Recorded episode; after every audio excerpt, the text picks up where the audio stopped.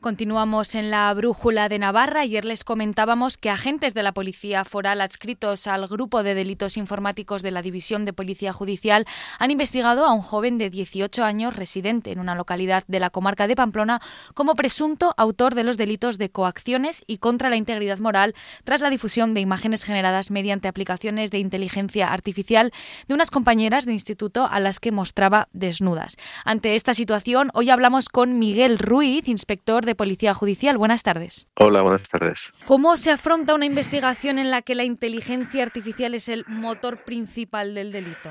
Bueno, realmente eh, cómo se haya, cómo se hayan elaborado esas imágenes o cómo se hayan hecho, no, no nos influye a la hora de, de llevar a cabo la investigación. Al final, las investigaciones informáticas se llevan siempre por los mismos cauces. Eh, toda acción en Internet deja un rastro y hay que seguirlo. En este caso, pues teníamos eh, una cuenta de Instagram, teníamos una cuenta de correo electrónico y a partir de ahí, de sus conexiones y, con los correspondientes oficios judiciales a las, a las distintas eh, plataformas, pues se pudo obtener la identidad del autor. O sea, realmente es indiferente si las imágenes que se difunden son reales o si están creadas con inteligencia artificial. Hombre, es para efectos de investigación nos da igual, pero luego a efectos de valoración no es lo mismo. Estas imágenes en concreto eran de eh, tenían tal apariencia de veracidad que realmente eh, generaban un, sentimiento eh, mayor en las víctimas, ¿no? Que sí se nota claramente que es una foto falsa, ¿no? Que es un fake. Entonces, sí que a la hora de, de, por parte también del juzgado, a la hora de establecer la, la sentencia, me imagino que se ha tenido en cuenta ¿no? esta, esta veracidad, porque nosotros mismos, mm, aun teniendo la foto original de la que se había sacado la foto falsa, costaba distinguir que, realmente era una foto falsa. Sí, de hecho lo comentabais en la nota de prensa que, que, se envió, sorprendía el realismo de las imágenes, cómo no se podía diferenciar si era una cosa real o creada con tecnología, ¿no?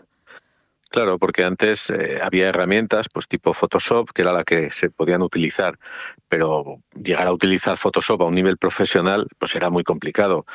Pero como ahora es la inteligencia artificial la que hace ese trabajo de difuminado, de, de contorneado, etcétera, etcétera, pues, pues la calidad es muy buena y claro, eh, esto genera, como digo, una sensación de desasosiego en las víctimas porque parece que tienen que demostrar que no son ellas, ¿no? que, la foto es falsa. Ese es uno de los riesgos ¿no? de la inteligencia artificial, que no se requiere un conocimiento increíble a la hora de utilizarlo porque lo hace sola prácticamente. Claro, claro. Incluso ya tenemos herramientas hasta gratuitas, ni siquiera de pago. Herramientas gratuitas que podemos encontrar en Internet que nos permiten hacer este tipo de, fotos. Y esto va a generar muchos problemas en el futuro, ¿no? Porque claro, eh, va a haber que eh, que a su vez vamos a tener que tener herramientas para desmontar esas fotos falsas, ¿no? Para poder demostrar que esa foto efectivamente se ha hecho con inteligencia artificial y, no es, sino es real.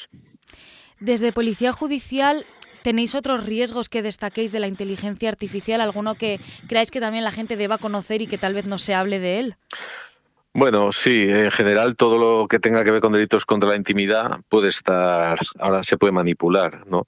También, bueno, también podemos encontrarnos casos de manipulación de otro tipo de pruebas, de conversaciones, de voces, ¿no? Alguien que nos aporte una grabación de que simula ser una persona que también es otra de las cosas que hoy en día la inteligencia artificial permite, ¿no?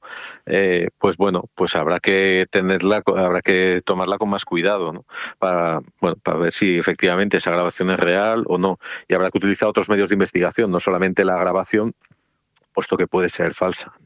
O sea, realmente la suplantación de identidad, por ejemplo, en este caso, cada vez es más fácil, podríamos decirlo. Claro, y esto abarca pues muchos aspectos. Abarca en este caso los delitos con intimidad, pero puede abarcar estafas a la hora de simular, pues eh, hacernos pasar por un directivo de una empresa, hacernos pasar por un familiar para estafar a alguien, ¿no? Que también es una de las cosas que bueno que que en los foros de ciberdelincuencia pues es lo que estamos viendo, ¿no? que cada vez los ataques van a ser más, eh, más preparados, van a estar más dirigidos y, la inteligencia artificial ahí les, es una herramienta para los ciberdelincuentes. Sí. Precisamente mencionabas ahora las estafas y queríamos hablar sobre este tema, ¿no? ¿En qué más casos se ha utilizado la inteligencia artificial? Porque no se trata solo de falsear imágenes, sino que realmente se pueden hacer muchas cosas más. No sé si habéis tenido algún caso más en el que la inteligencia artificial haya sido protagonista?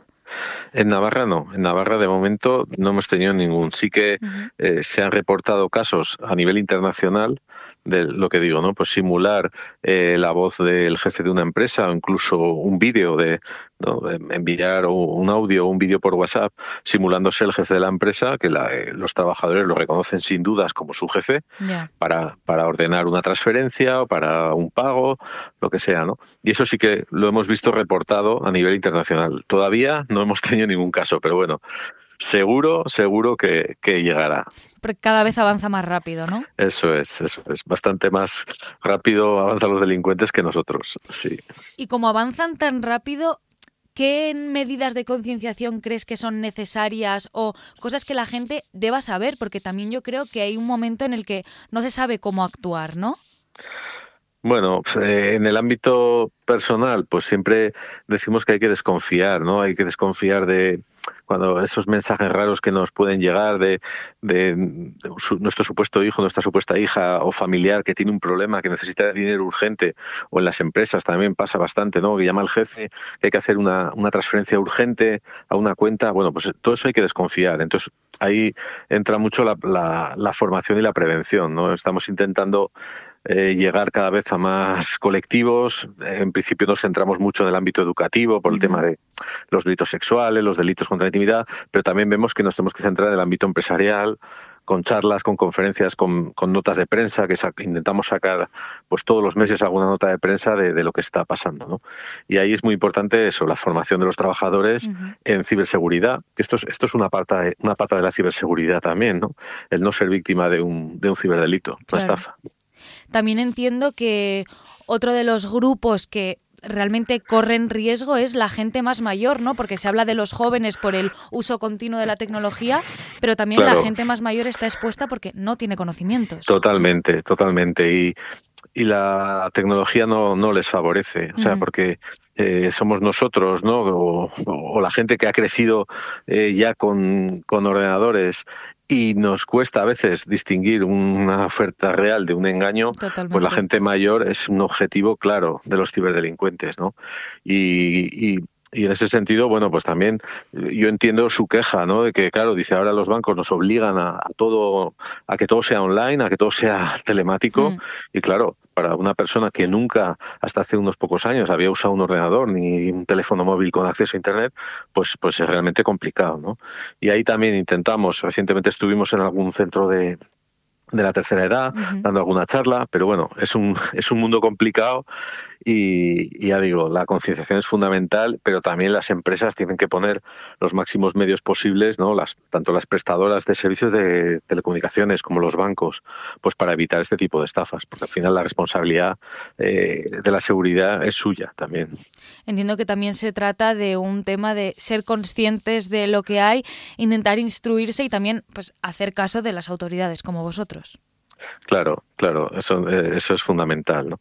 Eh, sobre todo pues en, el, en este tipo de estafas que, eh, que se hacen pasar por servicios públicos de salud, de, asistencia social, pues siempre les decimos, ante cualquier duda, coger el teléfono, llamar o bien a la policía foral o bien al propio servicio, oiga, me, me han ofertado esto, que van a venir a mi casa, que me van a hacer un tratamiento. Bueno, pues ante cualquier duda, consultarlo bien a las autoridades, bien a familiares, amigos, a, quien sea, sí.